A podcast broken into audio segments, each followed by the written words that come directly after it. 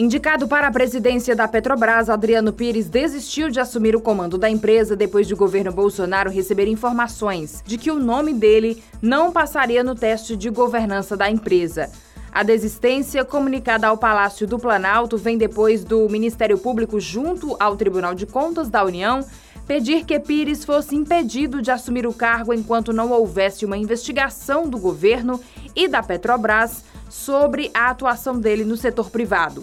Ele foi indicado pelo governo como o terceiro presidente da Petrobras, antes do general Silva e Luna, que ainda está no cargo.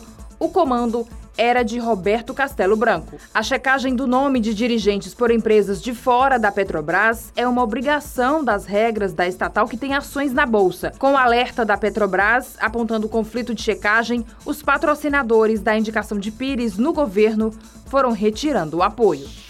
A Agência Nacional de Saúde Suplementar, que regula os planos de saúde no país, determinou que a operadora Amil reassuma e se mantenha como responsável pela carteira de planos individuais transferida para a operadora Assistência Personalizada da Saúde, a APS, entre o fim de 2021 e o início de 2022. A decisão consta em medida cautelar tomada pela diretoria colegiada da agência reguladora.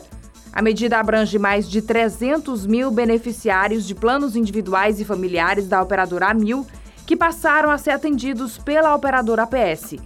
Os beneficiários de planos individuais e familiares residentes em outros estados não foram transferidos e permaneceram na Amil.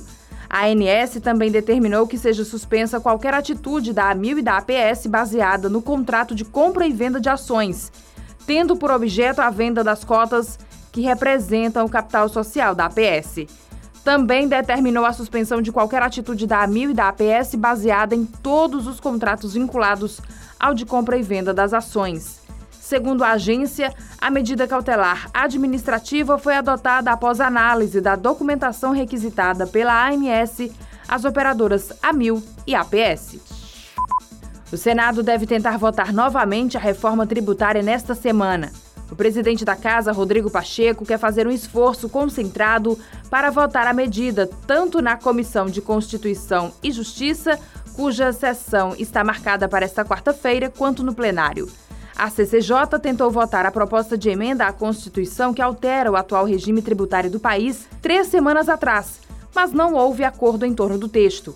O líder do PSD Legenda, que tem 11 senadores, Nelson Trade acredita que há baixa probabilidade de votar a matéria porque ninguém quer perder receitas. A CCJ tentou votar a proposta de emenda à Constituição que altera o atual regime tributário do país três semanas atrás, mas não houve acordo em torno do texto. Além de unificar impostos, a reforma tributária também prevê uma redistribuição de receitas entre as unidades da federação, o que gera perdas para alguns estados. Outro ponto polêmico é sobre a carga tributária do setor de serviços. O relatório transfere para a prestação de serviços parte dos impostos cobrados sobre a comercialização de bens. A expectativa do presidente do Senado, Rodrigo Pacheco, é votar a PEC ainda nesta semana, antes da Semana Santa.